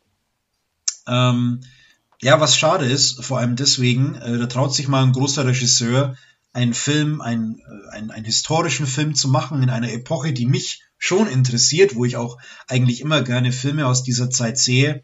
Aber ja, äh, wenn dann natürlich solche Filme floppen, äh, sinken eher die Chancen, dass man sowas nochmal bekommt. Mhm. Ja. Ja. Nach ja, Rashomon äh, werden wir jetzt einen, weiß nicht, einen kleinen Genrebruch haben. Kann das sein? Ähm, mh, mm, noch, noch nicht so ganz. Noch nicht so äh, ganz. Denn der nächste okay. Film, äh, den ich vorstellen möchte, äh, ist jetzt auch eher ein Krimi-Thriller. Okay. Also durchaus etwas, das hier im selben Gewässer auch fischt. Äh, allerdings ähm, ja nicht aus Japan stammt, sondern aus Südkorea. Memories of Murder ist ein äh, Thriller aus dem Jahre 2003 von Bong Joon-ho, äh, der kürzlich mit Parasite sehr für Aufsehen erregte und schon andere äh, großartige Filme auch gemacht hat, die wir hier vorgestellt haben. Wieder einmal hat er hier mit Song Kang-ho zusammengearbeitet, der eben auch im Parasite mitspielt. Ähm, und der hier einen äh, Detektiv, also einen äh, Polizisten äh, darstellt, der einen Serienmordfall untersucht.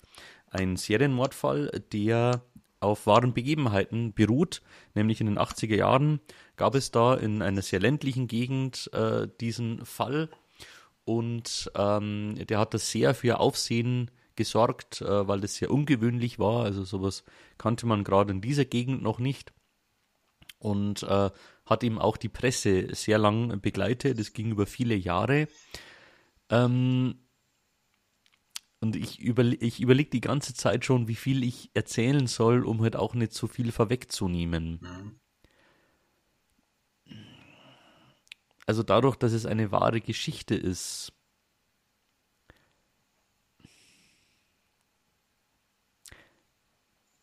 Ich weiß nicht, ob ich es tun soll, das zu erzählen. Das würde jetzt schon einiges übers Ende auch verraten. Das ist eine gute Frage. Ich meine, wahre Geschichte ja, aber es ist jetzt nicht irgendwie, hat jetzt nicht diese Bekanntheit wie, wenn ich einen Film über Julius Caesar mache und ich verpacke das dann als großen Spoiler, dass Caesar am Ende erstochen wird. Also, ja, ich weiß es nicht. Das stimmt ja. allerdings, ja. ja. Also, ich, ich sag das, sag mir so rein tonal wie er Macht ist, wie so das Bemühen der, der Ermittelnden dargestellt wird. Ähm, das alles sehr, ja, sehr geerdet. Also die, die können mit sowas nicht so wirklich umgehen, die sind es nicht gewohnt. Ähm, so die Methoden der Polizei ist ja sehr ungewöhnlich, aber vermutlich üblich zu dieser Zeit. Also äh, die gehen sehr ungewöhnliche Wege. Da scheint es auch gang und gäbe zu sein, dass die eben Gewalt gegenüber ähm, äh, Gefangenen anwenden gegen den Leuten, die sie verhören, dass sie die auch foltern. Ähm, und mich hat das Ganze tonal sehr an Zodiac erinnert. Mhm. Ähm, der Film von David Fincher, wo es ja auch um einen, um einen, um die Suche nach einem Serienmörder geht, wo die Polizei auch sehr lange im Trüben fischt und, und sehr verzweifelt ist und nicht wirklich weiß, ähm, wie sie eben damit umgehen soll. Ähm, und der Film endet mit etwas, das, glaube ich, den Zuschauer erst einmal sehr ratlos zurücklässt. Ich habe dann aber etwas gelesen über die Intention des Regisseurs und das hat mich dann nachhaltig extrem beeindruckt. Mhm. Ähm, mehr sage ich jetzt hier an dieser Stelle nicht dazu. Ja, aber man, also ich finde, äh, dieses Kryptische von dir hat jetzt schon die Neugier geweckt. Ähm, ja, wobei allein der Regisseur natürlich schon auch äh, interessant ist. Also spätestens seit Parasite dürften ihn ja sehr viele kennen und vielleicht auch neugierig drauf sein, was hat denn der eigentlich vorher so alles gemacht. Ja. ja. Also den einen oder anderen Film haben wir hier an der Stelle schon vorgestellt. Mhm. Und das ist eben ein weiterer Memories of Murder, den ich äh, hier sehr ans Herz legen kann ähm, der schon spannend inszeniert ist, aber für den man auch ein bisschen Sitzfleisch mitbringen kann, weil man schon das Gefühl auch bekommt für diese Ratlosigkeit ähm, der Ermittelnden, ähm, die wirklich sehr verzweifelt versuchen, da irgendwo an, an ähm, ja, greifbare Hinweise zu kommen, die sehr im Trüben fischen und nicht wirklich wissen, wie sie diesen Serienmörder greifen sollen. Ja, also äh, wandert wohl auf meine Liste. Ja. Ja, kann ich empfehlen. Der nächste Film, weil ich von meiner Liste spreche, ist seit Ewigkeiten auf meiner Liste. Ich glaube, ich habe den noch nicht gesehen. Ja, dann kann ich jetzt ein bisschen was äh, erhellend dazu sagen. Der nächste Film auf unserer Liste ist nämlich Katakomben oder wie er im Original heißt, As Above, So Below. Also so wie oben als auch unten oder ja, so in der Art ungefähr. Mhm. So wie oben, so auch unten. Ähm, wir lernen eine junge Frau kennen, die äh, Archäologin ist, Forscherin und äh, die vor allem so das Erbe ihres Vaters antritt, ähm, der zu Lebzeiten ganz vehement nach dem sogenannten Stein der Weisen gesucht hat.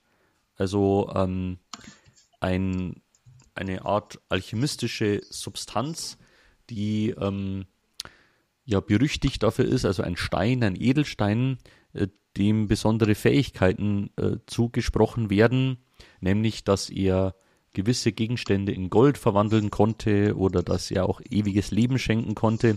Ich glaube, die meisten kennen den Stein der Weisen dann eben aus Harry Potter und der Stein der Weisen.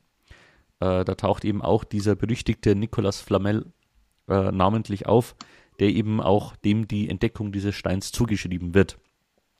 Ja, und diese junge Frau entdeckt immer mehr Hinweise, begibt sich auch in Gefahr, äh, an diese Hinweise zu geraten und stellt letztlich fest, der Stein der Weisen könnte in den Katakomben von Paris versteckt sein.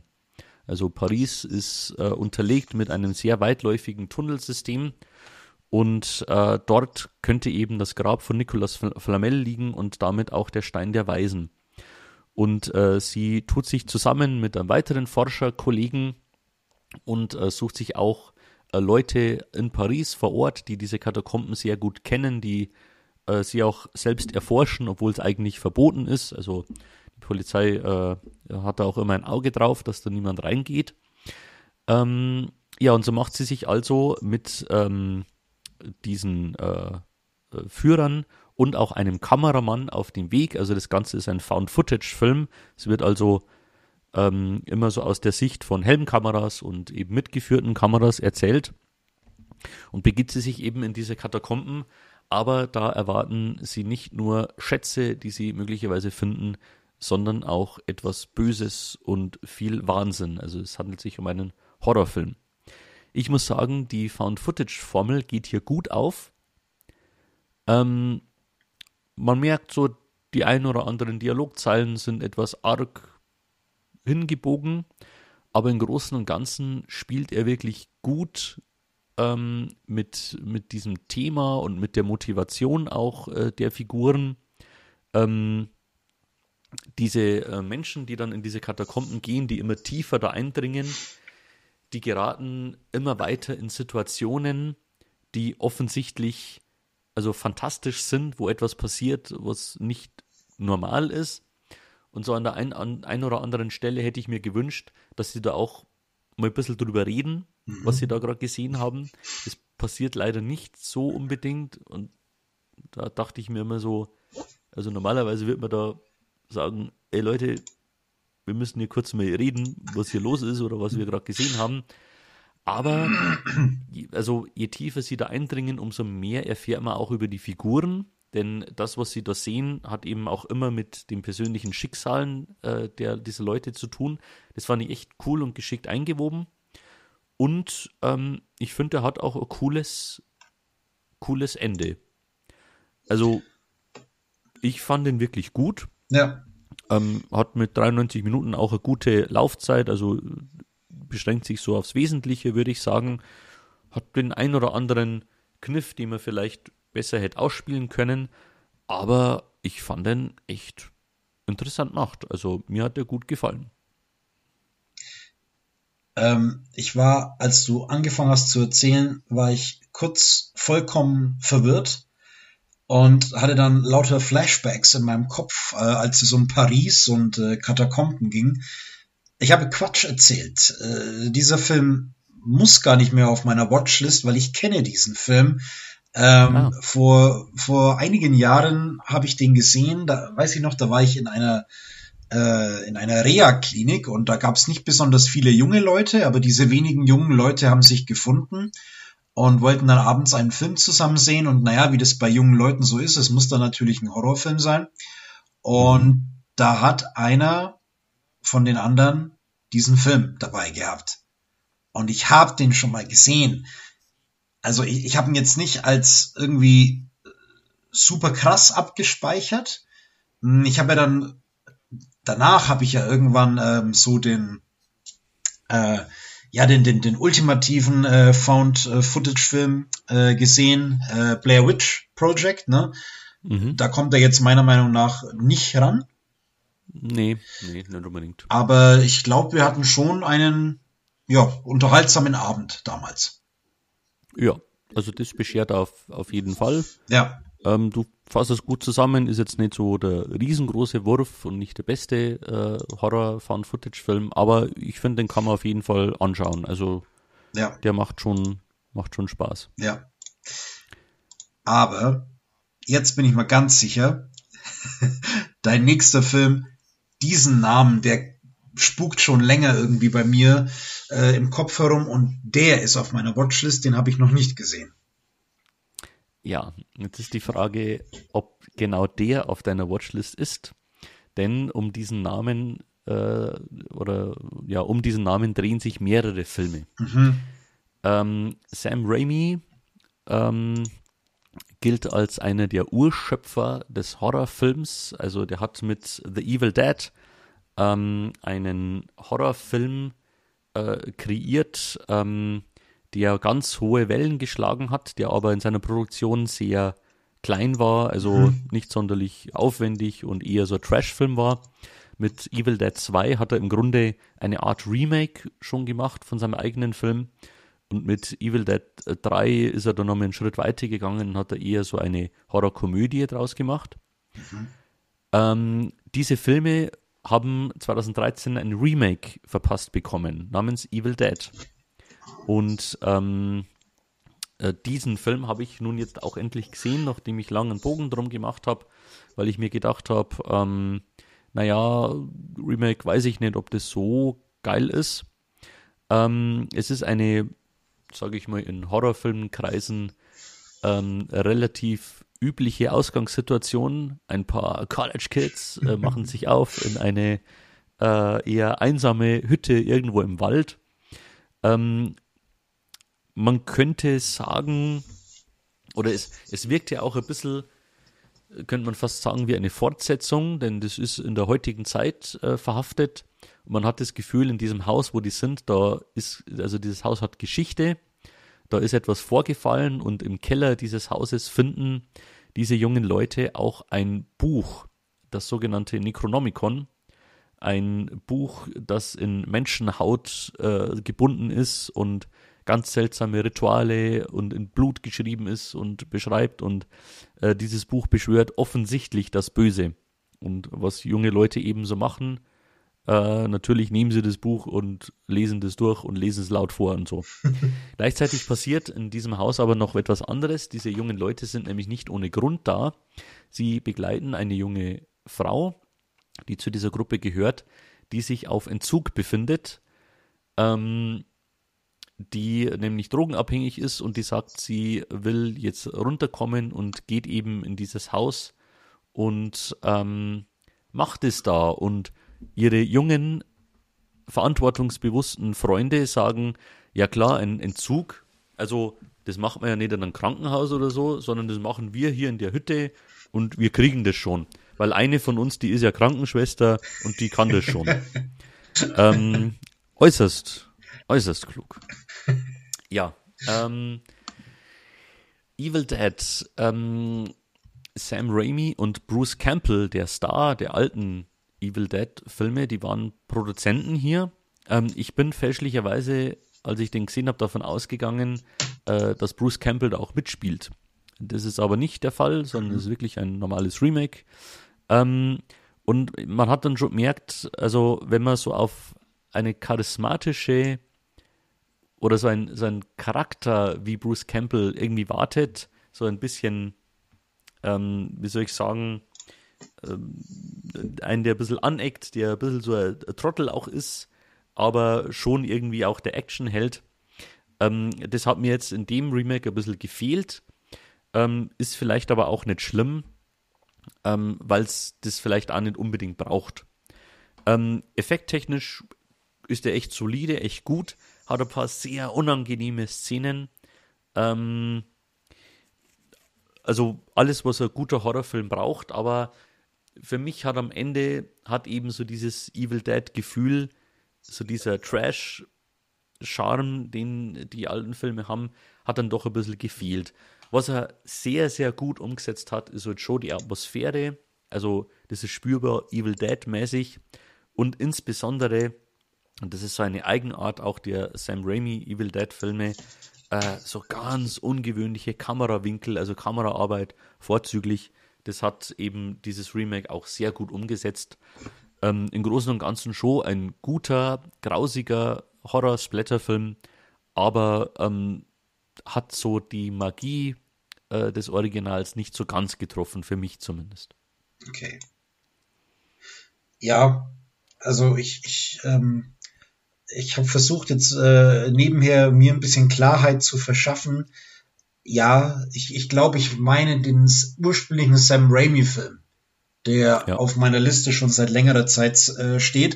Und da war ich kurz auch wieder äh, verwirrt wegen äh, Bruce Campbell, aber wir, ha wir haben mal zusammen Armee der Finsternis gesehen. Genau, das ist der dritte Evil Dead-Film quasi. Okay. Also habe ich ja dann doch schon einen von denen gesehen, ja. Ja. Okay. Aber der ist tonal natürlich eine ganz andere Richtung. Also der mhm. ist ja relativ locker und eher lustig. Mhm. Und ähm, die alten Evil Dead-Filme sind schon eindeutige Horrorfilme. Schon mit viel Splatter auch. Also geht schon hart zu da. Okay. Na, du warst wohl in so einem äh, Halloween-Modus. Ich war so im, im Halloween-Horror-Rausch, äh, denn es geht gleich weiter mit einem weiteren mhm. Horrorfilm, wobei ich sagen würde, das ist jetzt eher ein Gruselfilm. Mhm. Und zwar Die Maske des Roten Todes, ähm, eine ja, Buchverfilmung. Äh, und zwar wurde hier eine Kurzgeschichte von Edgar Allan Poe verfilmt. Äh, die Maske des Roten Todes. 1964 äh, wurde dieser Film von Roger Corman ähm, äh, umgesetzt, der äh, einige Edgar Allan Poe Geschichten verfilmt hat. In Die Maske des Roten Todes geht es um einen Adeligen in Europa. Ähm, ja, ich denke eher so im späten Mittelalter oder ja, frühe Neuzeit angesiedelt. Ähm, ein äh, Prinz Prospero äh, dargestellt von Vincent Price, der ja auch so eine Ikone des alten Horrorfilms ist. Und dieser Prinz lebt sehr ausladend in seinem Schloss, feiert da viele ähm, Feste mit äh, allen Gästen und versucht da immer ganz große Spektakel auch ähm, umzusetzen. Ähm, gleichzeitig äh, lebt das Land aber in Angst und Schrecken, denn der rote Tod geht um, eine Pest, ähm, die sich eben durch so diese gerötete Haut zeigt. Und Prinz äh, Prospero schirmt eben seine Gesellschaft äh, auf seinem Schloss ab und äh, schließt äh, die, äh, ja, die restliche Bevölkerung aus und ähm, denkt auch gar nicht dran, den Leuten zu helfen, sondern ist da ein sehr grausamer Herrscher.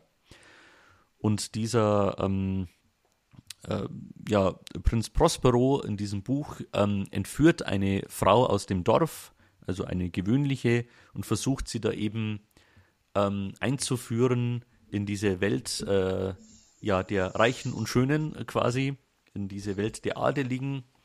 Ähm, der Film fügt äh, der Figur von Prinz Prospero einiges zu, zum Beispiel eben auch, dass er Teufelsanbeter ist. Das war meines Wissens nach in, der, Buch nicht in der Kurzgeschichte. Ähm, aber natürlich muss eben so ein Spielfilm auch ein bisschen ausgefüllt werden. Ja, ein für die 60er Jahre sehr, sehr stimmungsvoller Film ähm, mit einer ja durchaus auch sehr philosophischen Tragweite und, und ähm, ja, so ein Gedanken, der da so am Ende mitschwebt.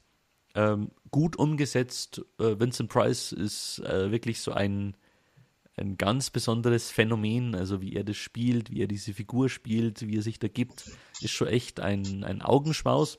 Und ich denke, dass vor allem äh, Edgar Allan Poe-Fans da auf jeden Fall reinschauen sollten, denn das ist schon eine, eine gute, gelungene Adaption dieses Stoffes.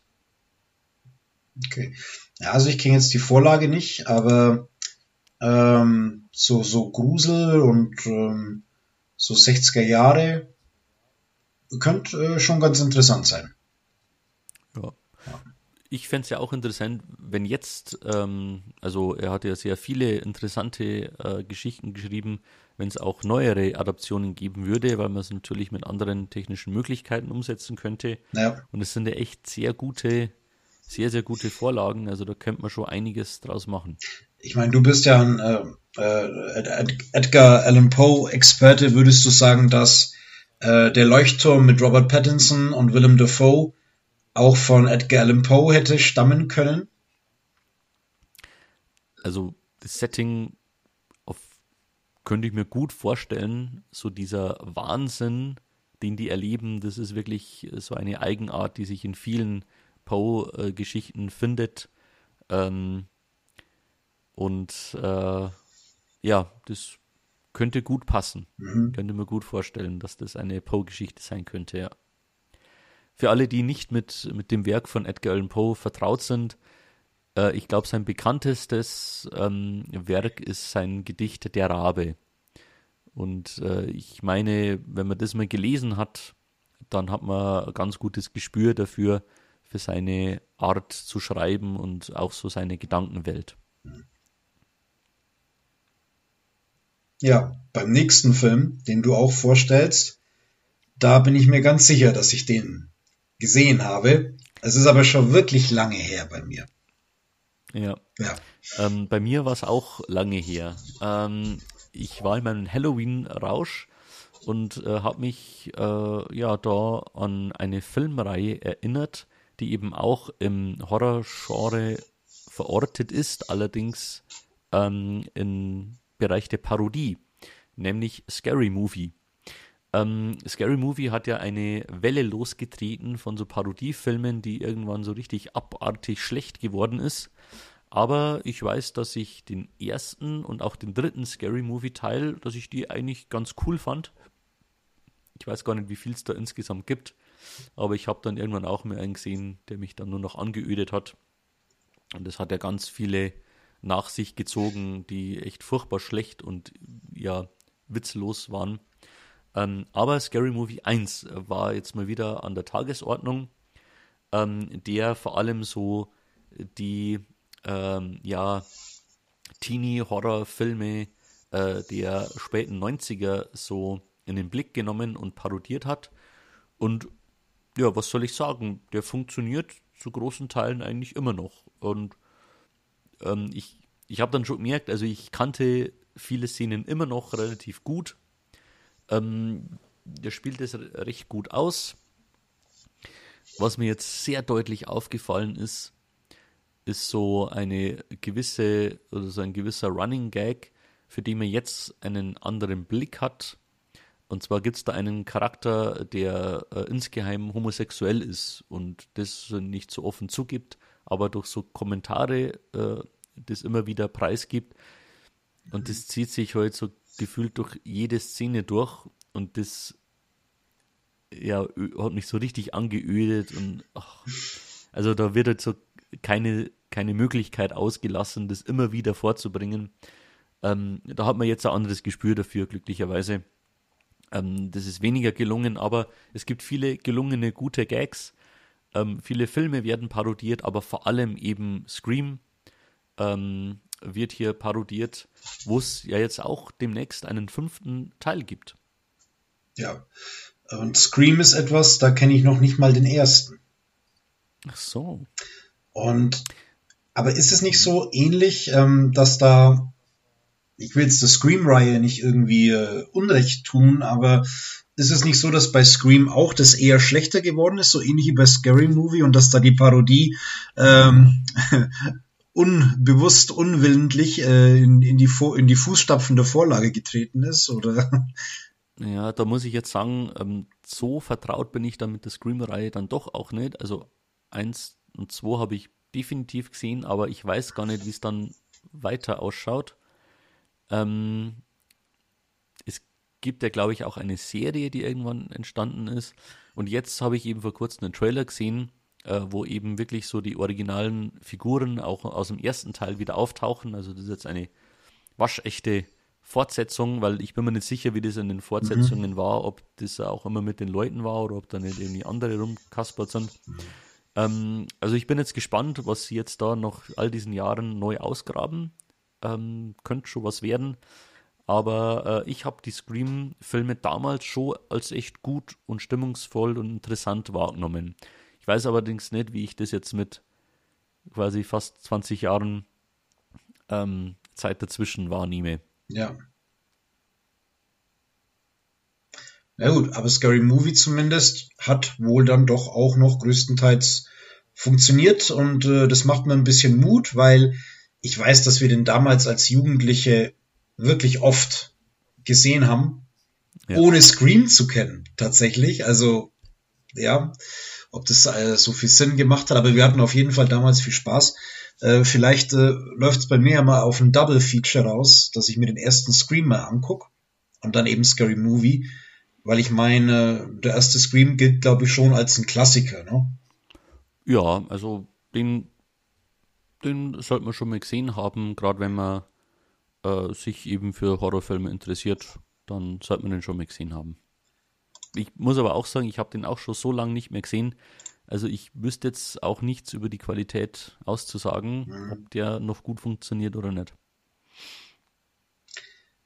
Tja, wir haben jetzt äh, viele Horrorfilme in äh, verschiedenen Schattierungen äh, besprochen. Der letzte Film äh, vom heutigen Podcast könnte eigentlich auch in die Horrorrichtung gehen. Es war auch ein Horror, aber dann doch eher in dem Sinne, dass ich sagen muss, es war für mich der bisher schlechteste Film in diesem Jahr. Und zwar habe ich den zweiten Teil von Venom gesehen. Der Titel ist Venom, Let There Be Carnage. Ähm, ja, es geht, oder sagen wir es mal ein bisschen anders. Also Venom ist eine Figur, die eigentlich mh, mm, ein, ein Spider-Man-Bösewicht ist es ist aber so, dass die Filmrechte von, äh, von, von dieser Figur nicht bei Marvel liegen und dass irgendwer anders jetzt diese Venom-Filme produziert. Ich meine, äh, dass es Sony war oder Warner, vielleicht auch Rügenwalder, ich weiß es nicht so genau. Also irgendwer anders hat auf jeden Fall diese Venom-Filme gemacht. Und ja, es geht um den Journalisten Eddie Brock, der eine eine außerirdische Lebensform, mit ihr eine Verbindung eingegangen ist, ein Symbiont und äh, ja, sie sind eben Venom äh, zusammen. Ein, ja, ein, ein, ein großes, bullige, unheimliche, schwarze, klebrige Gestalt. Und ja, Venom und Eddie haben aber sozusagen Beziehungsprobleme am Anfang des Films. Und äh, ja, es entwickelt sich dann eben so drastisch, dass Venom, der Symbiont, äh, Eddie Brock verlässt. Allerdings ist es so, dass äh, vorher ein, ja, ein Psychopath, ein Schwerverbrecher namens Cletus Cassidy, meine ich, ein Stückchen von diesem Symbionten im Gefängnis abbekommen hat und äh, dieses Stückchen vom Symbionten eine Verbindung mit äh, Cassidy eingeht und er wird eben zum zu Carnage. Äh, auch ein Venom-artiges Geschöpf, äh, aber eben rot und äh, eigentlich noch ein bisschen äh, stärker und brutaler auch auf jeden Fall. Und äh, ja, angesichts dieser Bedrohung müssen eben Symbiont und Eddie Brock wieder zusammenfinden, um sich dem stellen zu können. Ja, ich muss sagen, ich habe jetzt nicht so wahnsinnig viel von dem Film erwartet. Ich wollte, glaube ich, ursprünglich auch gar nicht ins Kino gehen.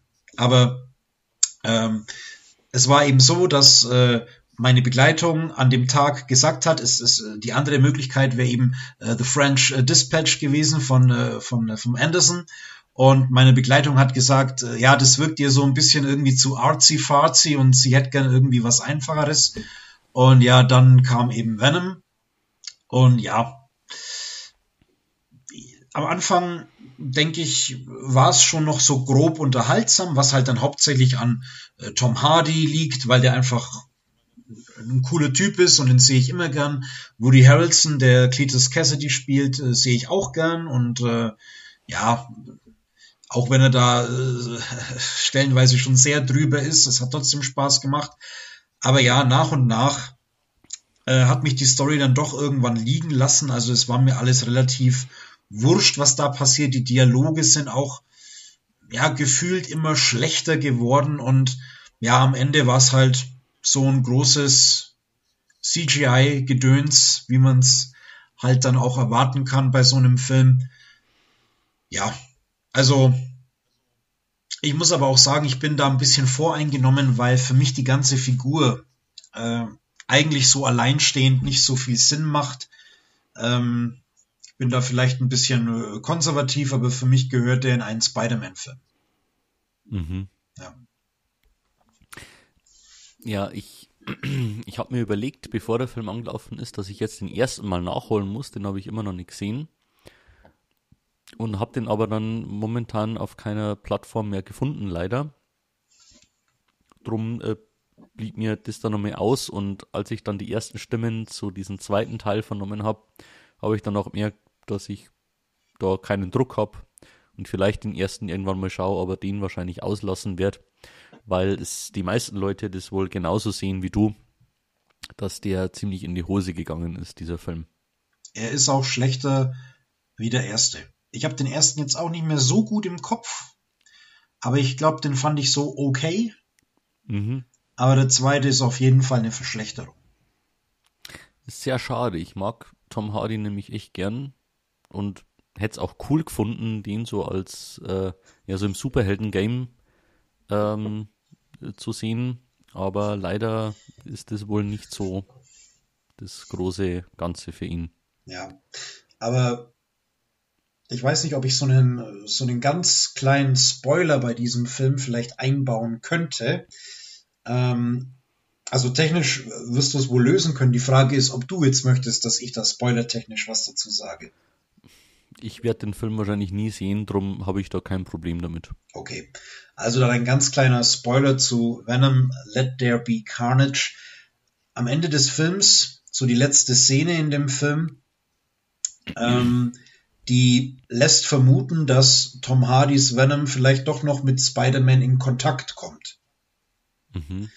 Weil ähm, ich habe das jetzt nicht alles hundertprozentig verfolgt, aber ich glaube, der nächste Spider-Man-Film, der ja noch dieses Jahr irgendwie kommt, äh, wo ja dann auch äh, Tobey Maguire und Andrew Garfield äh, auftauchen und die alten Schurken aus ihren Filmen, äh, Doc Ock ist im Trailer, glaube ich, auch zu sehen. Ja, und das hat irgendwas mit einer Verschiebung der Universen zu tun. Und äh, so wie es ausschaut, könnte es passieren, dass da auch Tom Hardys Venom dann irgendwie mit drin ist. Mhm. Ja, dann wäre es ja zumindest gegeben, dass der an der richtigen Stelle dann mal platziert ist und nicht alleinstehend. Das stimmt. Aber eben, ja, ich sag mal nicht mit dieser ursprünglichen Verbindung, die ja für mich zumindest äh, Spider-Man und Venom auch haben. Das Problem ist einfach, äh, es, es hätte ja diesen, diesen, diesen Film gegeben, der sich an ursprünglichem Material orientiert, aber der war halt leider auch misslungen und das war Spider-Man 3. Ja. Ja. Ja, wir werden sehen. Äh, weißt du, wann dieser Spider-Man äh, erscheint? Also, wie gesagt, ich habe das nicht so verfolgt, weil ich auch nicht so wirklich weiß, ob ich mir den anschaue. Aber ich meine, dass der im Dezember noch kommt. Ach so, okay. Ja. Ja, dann schauen wir mal, wie der so wegkommt. Äh, von den neuen Spider-Man mit äh, Tom Holland habe ich eben den ersten gesehen, ähm, den ich auch solide fand. Den zweiten habe ich eben noch nicht gesehen, der kam ja auch nicht so gut weg. Mal sehen, was die jetzt da draus machen. Ich gehe da aber mit sehr, sehr geringen Erwartungen ran. Also kann auch gut sein, dass ich den dann nicht ziehen werde. Äh, auch wenn es einen gewissen Reiz hat, äh, wenn man jetzt quasi hört, dass die alten Spider-Männer da wieder auftauchen. Äh, aber das ist ja auch kein Garant dafür, dass das ein guter Film wird, sondern eher eine, eine Hürde und Herausforderung, das alles sinnvoll einzubetten. Ja. Aber gut, egal ob wir jetzt äh, diesen Spider-Man sehen oder nicht, ich denke, bis zum nächsten Podcast werden wir so oder so wieder interessante Sachen gesehen haben. Ob im Kino ja. oder äh, als Serie oder vielleicht irgendwie alte Klassiker, die wir ausgraben. Äh, ihr dürft bestimmt gespannt sein. Ja. Ähm, ja, und deswegen wünschen wir euch viel Spaß bei allem, was ihr demnächst zu sehen werdet. Äh, hoffentlich waren ein paar Tipps auch für euch dabei. Lasst es uns gerne wissen, ob ihr da Tipps habt oder ob ihr auch für uns äh, Tipps habt und uns was empfehlen könnt oder wie eure Meinung zu dem ein oder anderen besprochen ist. Interessiert uns, äh, wünschen euch viel Spaß bei allem, was ihr demnächst seht und hoffen, dass wir uns dann auch bald wieder hören im nächsten Podcast. Jo, ciao, macht's gut. Servus.